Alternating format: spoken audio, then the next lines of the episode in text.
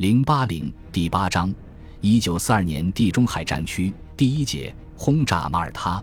一九四二年一月，从海上吹来的强劲而闷热的希洛克风，经过埃特纳火山的斜坡，袭击着整个西西里岛。岛上连日来阴雨霏霏，这对德国空军来说，不能说是一个吉祥的圆月。他们是在几个星期之前，再次进驻西西里岛的卡塔尼亚、特尔米尼。特拉帕尼、克米索和杰拉等机场的地中海战区地图，一九四一年十一月二十八日，刚从东部战线中部战区调来，现任南方集团军群总司令的凯瑟琳元帅亲自下令大规模轰炸马耳他，德国空军只得冒着连绵阴雨，以中队为单位小股出击。可是这样就达不到集中轰炸的效果了。一进入二月。西西里岛雨霁云霄，呈现出一派风和日丽的春天景象。德国空军的轰炸机编队越过翻着白色浪花的蔚蓝大海，向南飞去。德军对马耳他的轰炸一周出一周加剧，轰炸的时间分拂晓、昼间、黄昏和夜间。所以，英国的这个地中海要塞岛总是响着警报。前来执行轰炸任务的大都是小股轰炸机群。驻守马耳他的英国第二三一步兵旅情报军官吉尔克里斯少校说：“德国人开头很谨慎，每次只用三到五架朱八八式轰炸机，在很多战斗机的护航下入侵，一天最多入侵八次。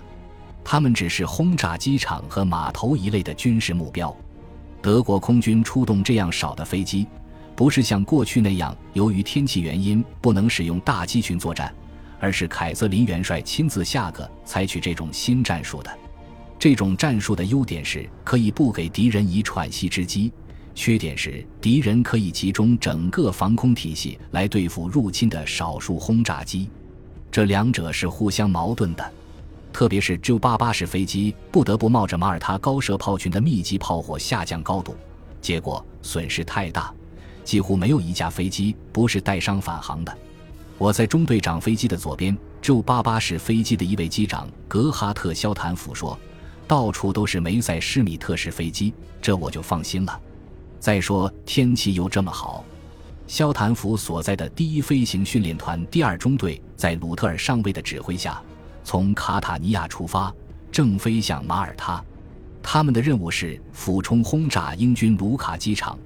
炸掉停放在机场上的英国布莱汉姆式和威灵顿式轰炸机，担任护航的是大名鼎鼎的威尔克上尉指挥的第五十三战斗航空团第三大队的梅塞施米特式飞机。西西里岛的南岸距攻击目标九十公里，十五分钟即可飞到。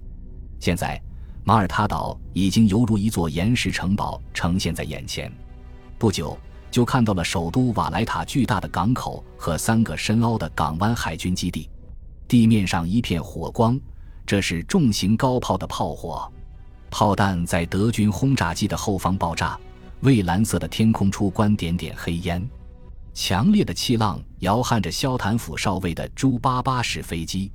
机械员格尔科幽默地说：“高炮的射程要是再高三十米，我们就该建上地去了。”德国的轰炸机部队从1941年春就领教了马耳他高炮的厉害。那时，去轰炸该岛的大都是俯冲轰炸机。英军每一次炮击都发射几百发炮弹，无疑那是由中央指挥部统一指挥的。在那样强大的炮火下，俯冲轰炸机只好转弯，迅速改变高度和方向，规避炮火。这样一些动作，只有小型。机动性能好的 J-87 式飞机能做到。这支轰炸机编队刚刚飞离五十秒，后边就发出了巨大的爆炸声。英军的防空火力不仅集中，而且还分布于各种高度。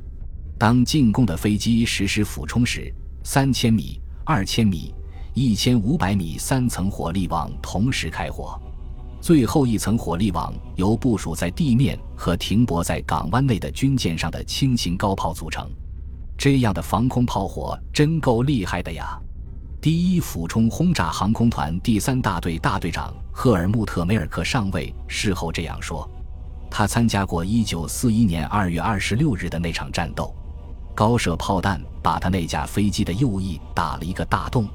他靠自己的运气和技术，总算飞回了西西里岛。一年后的今天，马耳他要塞的高炮火力不仅丝毫未减当年，反而更加厉害了。肖坦府少尉大喊一声，冲过去，驾驶着 J 八八式飞机，一鼓作气突破了英军的火力网。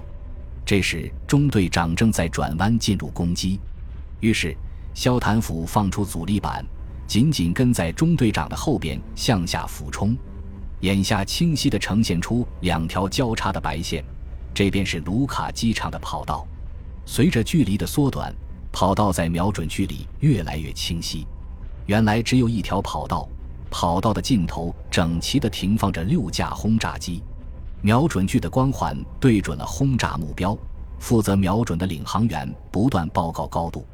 突然，他敲了一下萧坦府的膝盖，大声喊道：“头！”肖坦甫立即用他的左手大拇指按下驾驶杆上的红色按钮，炸弹离开了飞机，J-88 式飞机自动的拉了起来。这时，肖坦甫发现中队长的飞机像一个醉汉似的，一会儿在，一会儿右，一会儿高，一会儿低，这是跳起高炮华尔兹舞来了。又过了几秒钟，肖坦甫也被炮火包围。他说。当时在我眼前，好像有一堵黑色的墙壁，上面画出道道闪光，已经没有选择的余地，只有突围了。莫地，啪的一声，像挨了一记耳光似的，飞机猛烈地震动了一下。肖坦甫知道不好，飞机中弹了。哎呀，可能是起落架出来了。格尔克在下面大声喊道：“还好，飞机只是腹翼受了伤，向外突出着。”起落架并未出来，仍收藏在机翼里面。否则，飞机要很快减速，而此时此刻，速度是非常重要的。肖坦甫心想，只要发动机不坏就没关系。这时，通信员诺辛斯基报告说，右后方发现三架飓风式战斗机，在火力往外带机的英军战斗机开始对逃出炮火的德军轰炸机发起攻击。肖坦甫立即把油门加到最大。高度降到几乎擦着海面。这时，坐在后面座椅上的诺辛斯基报告着这场惊心动魄的战斗实况。领头的那个英国佬背后有一架咪幺零九式飞机开火了，飓风式战斗机被击落。哎呀！飞行员跳伞了，飞机栽进大海，危险！敌人的第二架飞机又冲过来了，五百米，四百米。咪幺零九式飞机又把它咬住了，这架飓风式战斗机中弹起火，敌人的第三架飞机做了一个急转弯逃跑了，算他命大。半小时以后，肖坦府少尉的飞机盘旋在卡塔尼亚机场的上空，由于液压管被打穿，起落架放不下来，用手摇油泵供油仍然无济于事，飞机处境危险，只好用机身迫降。飞机紧擦着机库的房顶飞过来，肖坦甫看到了地面打出的信号弹，这说明机场上已经做好了一切准备，救护车和消防车也开来了。肖坦甫少尉描述当时的情景说：“我们系好了安全带，准备着陆。由于放不下襟翼，因此着陆速度太大。我正在设法调整，突然机身受到撞击，发出可怕的响声，擦着房顶了。”好危险！于是我拉起机头，飞机又飘飞起来。这时跑道只剩下一小段了，我只好立即着陆。飞机又发出一阵可怕的响声，因接地冲击卷起的沙土拍打着座舱，震耳欲聋。前面的水泥墙壁在飞快地接近，我赶紧刹车，但刹车也失灵了。于是我猛蹬右舵，飞机横了过来。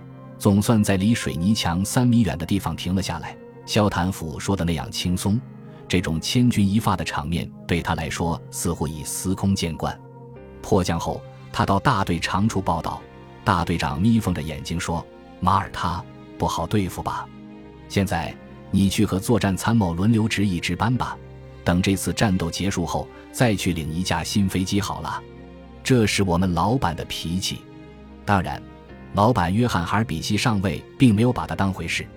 从1941年12月开始到1942年4月，战斗达到高潮以前，德国空军第二次马耳他战役的教训似乎在于制海权。控制住马耳他，就等于占据了地中海中部的战略要冲。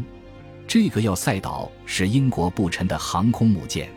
马耳他作为英国的海空军基地，不仅可以保卫从直布罗陀经亚历山大到苏伊士运河这条航线上最关键的部位。而且还是德国从意大利到北非这条直接补给线的最大障碍，意大利船只不得不都各大圈绕过这里。在这个岛上，靠近海岸就有英军基地，这本身不就构成一个巨大的威胁吗？难道它不是插进意大利内海的一把钢刀吗？一九四零年夏，意大利轰炸机炸轰马耳他时，一开始倒很猛烈，但很快就减弱下来。一九四一年春，德国盖斯勒将军的第十航空军首次空袭马耳他，当时攻击的目标也很有限，只是为了让隆美尔将军的非洲军团安全到达的黎波里，而压制一下马耳他岛的英军。德军达到了这个目的。主意大利方面的德国海军司令魏霍尔特中将那时曾提出立即占领受到沉重打击的马耳他岛，但这个建议未被采纳。马耳他的形势缓和下来。一九四一年四月六日以后，由于开始了巴尔干战役，空军忙得不可开交。两星期之后，本集播放完毕，感谢您的收听，喜欢请订阅加关注，主页有更多精彩内容。